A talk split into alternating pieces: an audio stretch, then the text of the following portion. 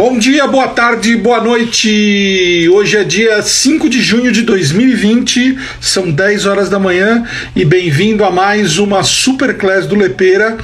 Hoje a gente vai falar sobre um assunto muito em pauta, muito em voga, muito importante.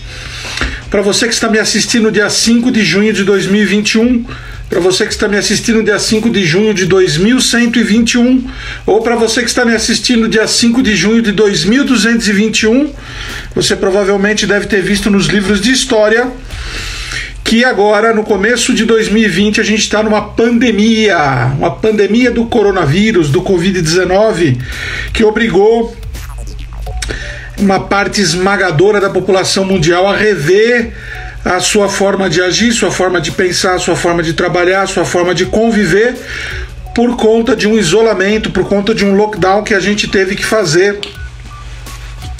é, durante alguns meses. E isso, obviamente, impactou e impacta dentro da vida de todo mundo e principalmente dentro desse hardware e desse software maravilhoso que a gente possui chamado cérebro.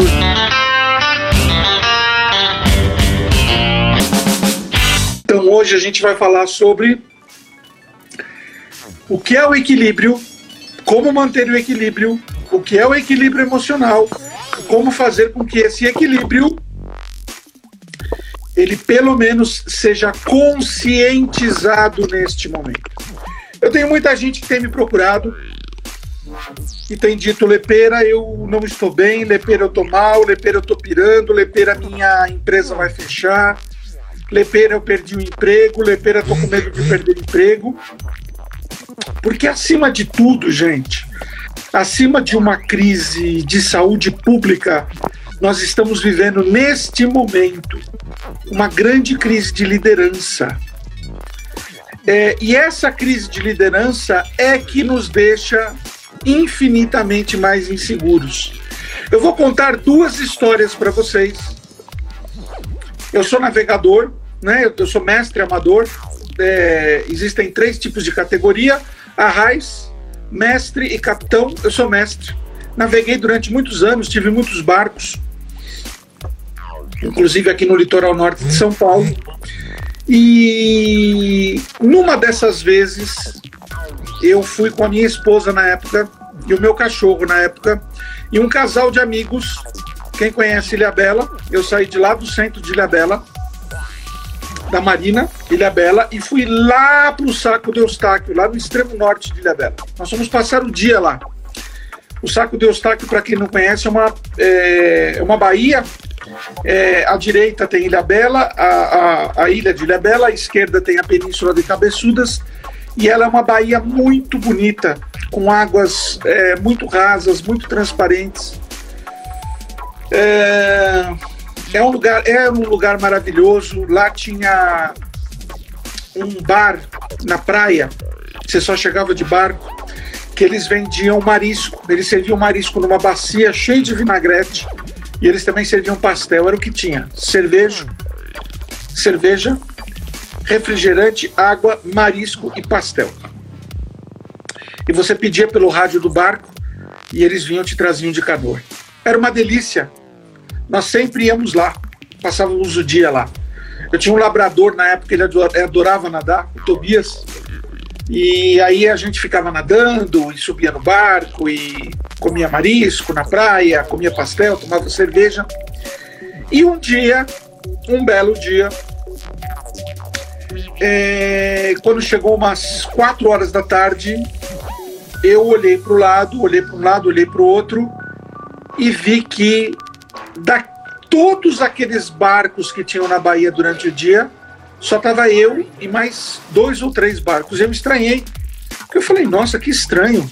Tinha tantos barcos aqui e de repente só tem dois ou três barcos. E eu peguei, passei a mão no rádio, entrei no canal da capitania e quando entrei no canal da capitania dos portos, o que, que eu ouvi? Um, uma mensagem de alerta da capitania na Marinha dizendo está chegando um mini ciclone no litoral norte de São Paulo, está vindo do mar, já está próximo a Ilha Bela.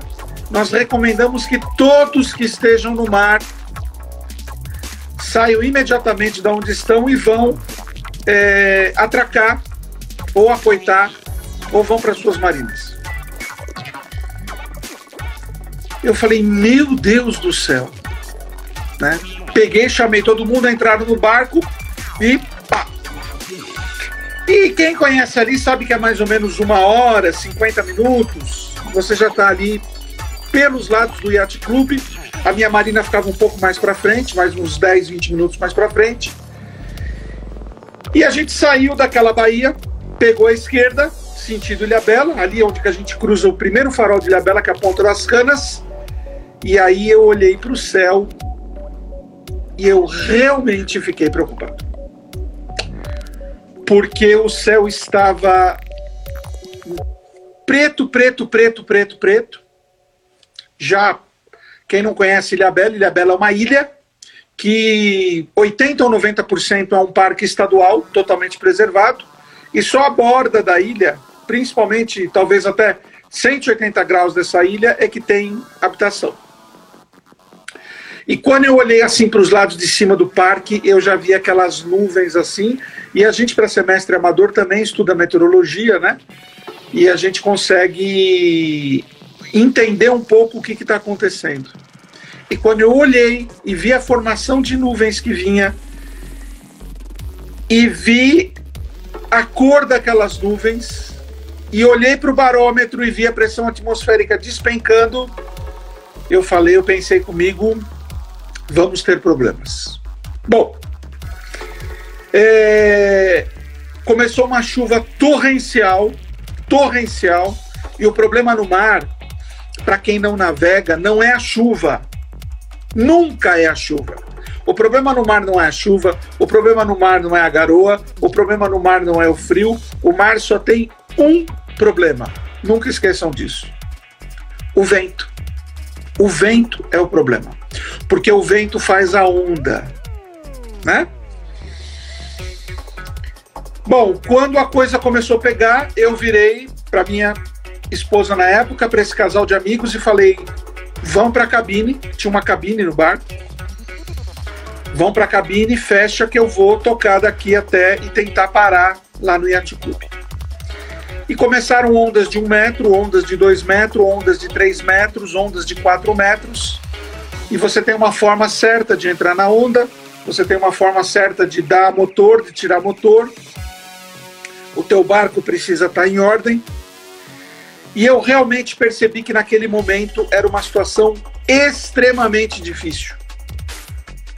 Estava em risco a minha vida, a vida das pessoas que estavam no barco, estava em risco o meu barco, estava em risco eu como líder daquela situação, eu como capitão do barco e eu fiquei bastante nervoso. Principalmente porque dois dias antes eu tinha sonhado, sonhado, que eu estava assim na beira de um pier e tinha um guincho e esse guincho tirava o meu barco de dentro da água, assim ele tinha afundado. Bom, eu elevei meu pensamento, pedi a Deus, pedi aos meus guias, ao meu anjo da guarda, aos meus mentores, aos devas, aos orixás, a todos os que estavam ali, eu falei: olha, eu espero que vocês me ajudem a chegar em segurança e levar essas pessoas aqui. Bom, aquela travessia que duraria 40 minutos, ela durou quase duas horas, né? E durante essa travessia, algumas vezes as pessoas de dentro da cabine saíam e perguntavam para mim: "E aí, como é que está?" E eu falava: "Tá tudo tranquilo, estamos quase chegando. Pode, pode ficar tranquilo lá." Não, mas está batendo muito. Não, mas é tranquilo. Eu, tá aqui, tá, tá tudo, tudo tranquilo. Já vai passar, né? E nós chegamos depois de duas horas ali no Yacht Club. Eu consegui entrar no Yacht Club, pegar uma poita, né? A poita é aquela Normalmente vocês veem aquela boia amarela, né? Boiando, ela está amarrada no fundo do mar numa caixa de cimento com uma corda. E eu peguei e amarrei ali. E finalmente eu pude respirar aliviado. Por que, que eu estou contando essa história para vocês? Porque eu aprendi uma coisa no mar. Você não pode tornar uma situação pior do que ela já está. Se aquela situação era difícil, não, adianta, não adiantava eu entrar em pânico ou não adiantava eu me desesperar. É, o que eu tinha que passar naquele momento era tranquilidade. Eu estou dando esse exemplo para vocês entenderem que quando eu digo que acima de uma crise de saúde pública a gente está vivendo uma crise de liderança, eu vou contar a segunda história para vocês. Eu já contei algumas vezes, eu tenho primos na Nova Zelândia, eu tenho primos na Austrália, eu tenho primos na Irlanda, eu tenho primos na França. É... E a gente tem se falado muito pelo Zoom, feito reuniões da família muito pelo Zoom durante essa fase, né? E um dia eu conversei com a minha prima de que ela está na Nova Zelândia e perguntei para ela assim: "Como é que está aí?". Ela falou assim: "Está tudo absolutamente tranquilo". Eu falei: "Por quê?". Ela falou assim: "Porque nós temos uma primeira ministra e ela é uma mestra na condução das situações como essa". Eu falei: "Nossa, mas a popularidade dela então deve ser alta". Ela falou: "Não, nem tanto". Eu falei, então ela deve ser uma excepcional administradora pública. Ela falou, olha, existem prós e existem contras. Eu falei, mas como que vocês estão nesse momento, é, todos em volta desse, é, desse fator de liderança dela, né?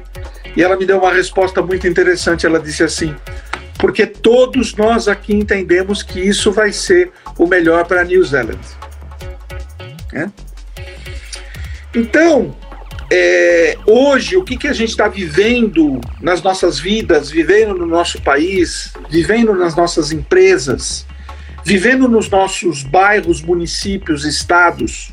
Hoje, o que nós estamos vivendo com os nossos amigos, com os nossos funcionários, com os nossos parceiros comerciais, acima de uma crise financeira e acima de, acima de uma crise de saúde, é uma crise de liderança. Porque um diz vamos para o norte, outro diz vamos para o sul, outro diz vamos para o leste e outro diz vamos para o oeste. Dia desses, eu estava assistindo, até comentei com vocês, eu estava assistindo é, uma série que tem, acho que no History, chama Pesca Selvagem. Acho que alguns de vocês já devem ter assistido. Eles entram num barco e eles estão no Mar do Norte, né?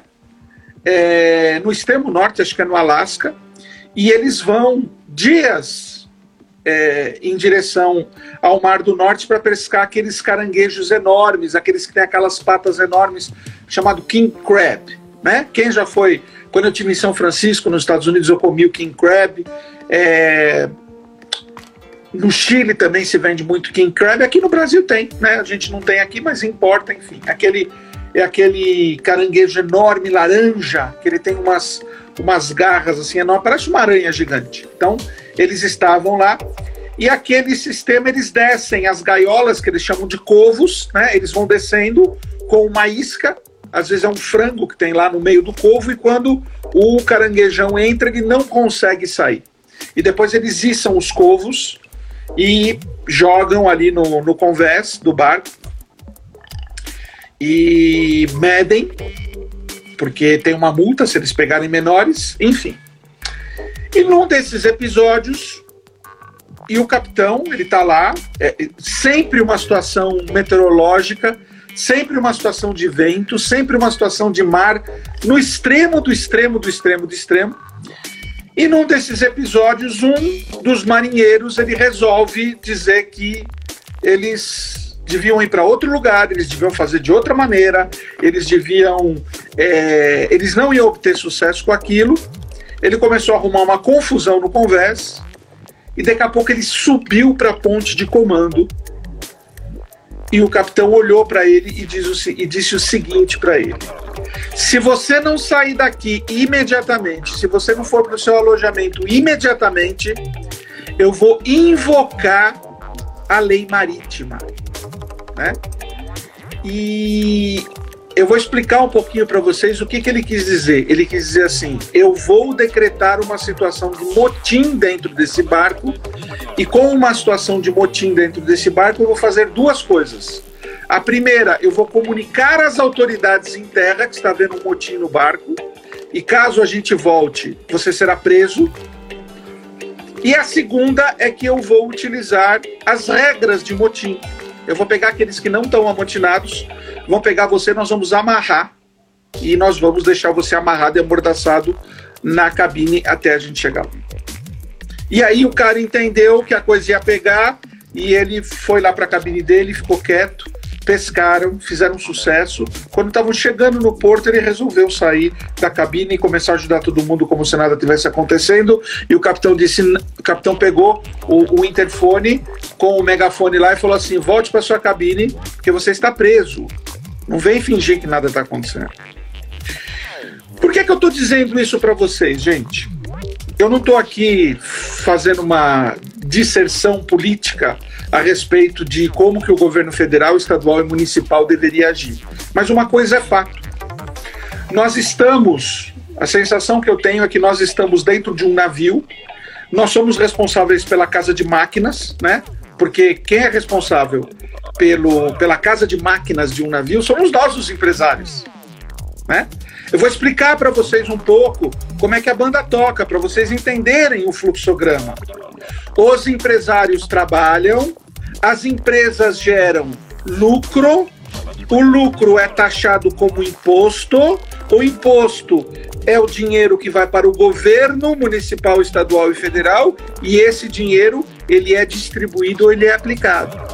Mas na base desse processo, se não houver o empresariado, se não houver o microempreendedor, se não houver o MEI, se não houver o autoempreendedor, se não houver o médio empreendedor, se não houver o grande empreendedor, se não houver as mentes empreendedoras, não se gera imposto, que não gera receita para o Estado, que não gera segurança, educação e saúde. Ok? Então nós os empresários estamos dentro de uma casa de máquinas, de um navio. Estamos no meio de uma tempestade absurda e a gente está tentando fazer a casa de máquinas funcionar. Só que a gente está descobrindo que o capitão que está lá na ponte de comando, ele está vestido de chacrinha cantando babalaú em grego, completamente pirado. Então, uma hora o navio vai para a esquerda, uma hora vai para a direita, uma hora vai para frente, uma hora vai para trás. E eu estou contando tudo isso para vocês para dizer o seguinte: se vocês querem entender a,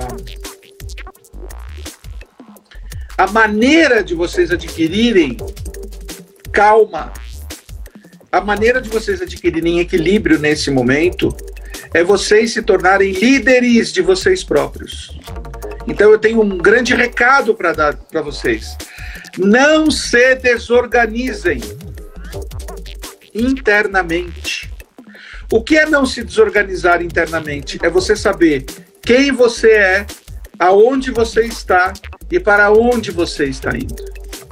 Você que tem participado das minhas lives, você que tem assistido os meus vídeos no canal do YouTube, você que tem visto, é, ouvido no Spotify a, a Superclass, é, eu tenho dado várias ferramentas para você entender qual é o fluxo para você seguir nesse caminho. E o fluxo para você seguir nesse caminho é o teu equilíbrio. O fluxo para você seguir nesse caminho é você ser capitão do seu navio.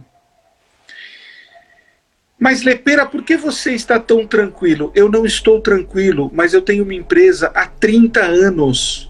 Eu já passei por todas as situações que vocês podem imaginar.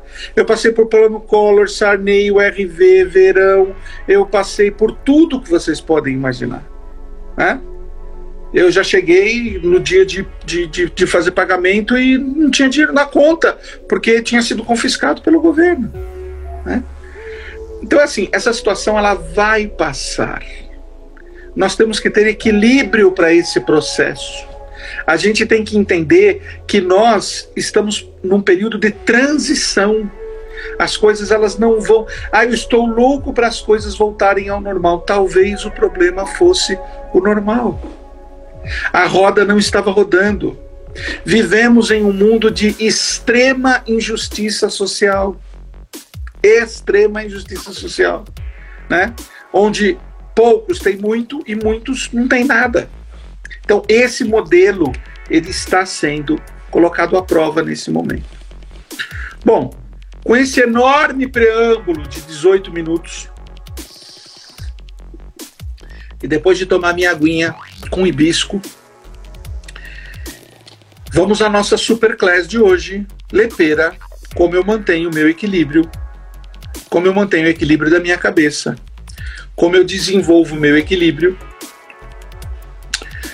é, nesse momento. Primeira coisa, a gente tem que entender como é que a banda toca no nosso cérebro. Tá? É, eu já falei isso quando eu fui falar um pouco sobre neuromarketing, e eu também falei isso quando eu falei a respeito dos nossos corpos. Tá? A gente tem que entender que o nosso cérebro, essa, essa, essa, essa, essa máquina incrível que a gente tem, ela é incrível porque ela faz a gente ver, ela é incrível porque ela faz a gente ouvir, ela é incrível porque faz a gente falar, ela é incrível porque faz a gente sentir, ela é incrível porque faz a gente criar. Essa máquina incrível que a gente tem. Ela funciona quimicamente. Ela é uma máquina química. Lepera poderia desativar os comentários. Já desativei, obrigado. Desculpa, eu tinha esquecido. Ela é uma imensa máquina química que ela é regida por neurotransmissores. E quando a gente começa a ficar piradinho, quando a gente começa a ficar deprimido, quando a gente começa a ficar panicado, quando a gente começa a ficar é, muito fora da casinha, e quem está falando isso para vocês é uma pessoa que está falando com conhecimento de causa. Ô Lepera, você leu sobre isso? Li. Lepera, você estudou sobre isso? Estudei. Lepera, você viveu isso? Vivi. Então eu estou falando para vocês porque eu vivi essa situação. Vou contar uma outra historinha para vocês. Dia 6 de setembro de 2001, presta atenção. Dia 6 de setembro de 2001. Lepera, como é que você lembra do dia?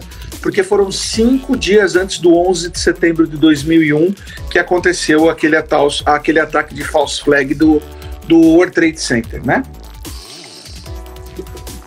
Dia 5 de setembro de 2001, eu estava fazendo um churrasco e eu estava na churrasqueira e no meio desse churrasco eu olhei para o céu e falei: Nossa, tem alguma coisa que está errada. O céu está cinza, não está azul. E a partir daquele dia eu percebi que eu estava tendo uma crise enorme de depressão, que veio seguido de pânico. Uma crise que fez com que eu não conseguisse sair durante três meses de casa para trabalhar. Eu acabei abandonando a minha empresa é uma crise que me fez emagrecer 20 quilos, tive que fazer muita terapia, tomar muito remédio e entender como é que a banda tocava aqui e quais, quais tinham sido os gatilhos que tinham sido acionados para eu é, entrar nessa situação. Então, a primeira coisa que a gente tem que entender é que existe uma série de neurotransmissores que eles são os azeites da nossa engrenagem. Essa caixinha maravilhosa que a gente tem aqui, cheia de engrenagemzinha, tuc, tuc, tuc, tem uma engrenagemzinha para pensar, tem uma engrenagemzinha para ouvir, tem uma engrenagemzinha para enxergar, tem uma engrenagemzinha para falar, tem uma engrenagemzinha para empreender, tem uma engrenagemzinha para amar, tem, uma, tem um monte de engrenagemzinha aqui, né? Todas elas têm um azeitezinho, azeites, óleos, que fazem com que essas engrenagens funcionem como um reloginho suíço. Esse azeitezinho chama neurotransmissor. Vocês já ouviram falar deles? Dopamina, noradrenalina, serotonina, melatonina, ocitocina, né?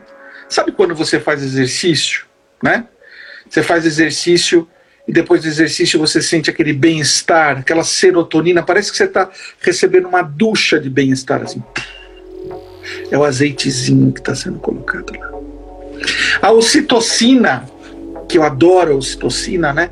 A ocitocina é um neurotransmissor do abraçar, do carinho, do toque corporal, é aquele que gera confiança, gera fé no futuro, né? Quando esses azeites ou eles não estão sendo produzidos, ou eles não estão sendo fixados nas engrenagens, a gente começa a ter muitos problemas emocionais. E como eu falei para vocês, eu passei por isso, né? E eu percebi que quando os neurotransmissores é, baixam, o que, que acaba acontecendo, né? Depressão, ansiedade e também é um terreno fértil para processos obsessivos, né? A gente pode avançar. Por que terreno fértil para processos obsessivos? Terreno fértil é muitas vezes para processos auto-obsessivos. Eu não vou nem entrar no mérito da questão aqui, porque muita gente, quando eu falo sobre terreno fértil para processos obsessivos, pode falar assim: nossa, o Lepeiro está enveredando por um campo espiritual. Não, agora eu não, não vou falar sobre questões espirituais. Eu vou falar sobre questões absolutamente terrenas. Né? A pior obsessão que existe é a auto-obsessão. Né? A pior obsessão que existe é a, é, a, é a obsessão que a gente gera com a gente mesmo dentro desse processo. E, de novo, eu já li, eu já estudei, mas eu já vivi essa situação, né? Essa situação da auto-obsessão. Porque quando esses neurotransmissores baixam, a gente começa, as engrenagens começam a ranger, né? E aí vem depressão e ansiedade. E eu desenvolvi um triângulo da auto-obsessão, né? Eu não sei se eu desenvolvi ou se eu vi isso em algum lugar e eu achei, puxa, isso daqui faz todo sentido do mundo. E esse triângulo da autoobsessão, ele está muito ligado a três ilusões da nossa relação com o espaço e com o tempo, que é passado, presente e futuro.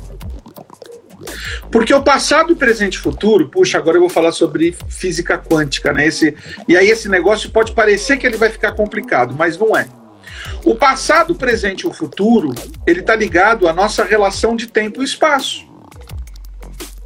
E pera, o que é uma relação de tempo e espaço? Vou traduzir para você de uma forma bem simples. Eu sempre pego água numa bica é, aqui perto de casa uma bica da Minalba, aqui em Campos do Jordão. Aliás, os meus garrafões já estão lá no carro, porque terminando aqui eu vou pegar o carro e vou lá buscar água porque acabou minha água. Eu sei que essa relação de tempo, ela também é uma relação de espaço. Por quê? Porque essa bica está a 4 quilômetros daqui. E eu sei que daqui até lá vou demorar 10 minutos. Então é uma relação de tempo, 10 minutos, e espaço, 4 quilômetros. Então, dentro da 3D que nós estamos, né, dentro da dimensão em que nós vivemos, que é tridimensional, lembra que eu já falei sobre isso? Altura, largura, comprimento, profundidade. As relações de tempo e espaço, elas existem, passado, presente e futuro. E o que dá para perceber é que essa auto-obsessão, ela roda dentro desse triângulo. Ou ela está ligado à tua raiva que você está no presente, e raiva por você ou não está conseguindo reagir, ou por não estar tá conseguindo fazer com que as coisas funcionem, ou porque você não está conseguindo vender, ou porque você não está conseguindo se relacionar, independente, né? Muitas vezes a raiva aparece no teu presente em função da tua falta de mobilidade para você se mexer, ou ela se manifesta como medo do futuro, né? Ansiedade. O que, que é ansiedade? É nós ansiarmos por algo, é a gente querer antecipar alguma coisa que está no futuro, né? E aí vem o medo. Eu, quando tive crise de pânico, eu tinha um medo absurdo. Né? Um medo profundo, eu senti um medo terrível. Né? Ou a gente roda para o passado com o ressentimento. Puxa, eu ofendi. Puxa, eu magoei. Puxa, eu prejudiquei. Puxa, eu não valho nada. Puxa, eu sou um ser humano que falhou. Puxa, eu sou uma colheita perdida da plantação de Deus. Né? Então, no processo de autoobsessão, e aqui fica uma dica para você que está me assistindo, aqui fica uma dica para você que está me ouvindo, tenta entender aonde que a tua cabeça ela está indo. É raiva do presente, é medo do futuro ou é ressentimento do passado? Por uma razão simples, porque nenhum desses três companheirinhos, a raiva, o medo e o ressentimento, eles são bons companheiros. Lepeira, mas disso eu já sei. E como que eu atuo para fazer diferente? A gente vai para o triângulo da autoaceitação. E eu aprendi com esse triângulo da autoaceitação que ele é um bálsamo dentro do coração da gente e que faz com que a gente tenha esperança e fé nessa jornada curta que é um sopro, né? Esses dias morreu Gilberto de Menstein, já falei muito sobre ele aqui, que eu gostava muito dele, uma cabeça incrível. E eu liguei para o Dr. Gabriel, que é meu amigo, já foi meu cliente, reitor da Universidade Anhembi Morumbi. E o Dr. Gabriel hoje está com 80 e poucos anos de idade. E, e eu liguei para ele, eu falei, mestre, a gente sempre se fala. Falei, mestre, o senhor viu quem morreu?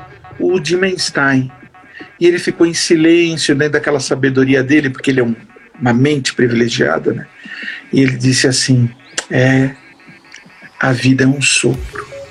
Então, nesse sopro que a gente está vivendo, nesse sopro que a gente está é, passando por esse planeta de uma forma muito rápida, existem três elementos que você trabalhar esses três elementos, você vai conseguir ter muito mais equilíbrio nesse momento em que você está tão angustiado, em que você está tão perturbado, em que você está tão aflito com tudo que está acontecendo.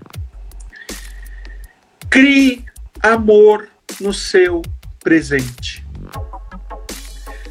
No estágio evolutivo que nós, enquanto sociedade, estamos aqui nesse laboratório chamado planeta Terra, nós temos que criar amor.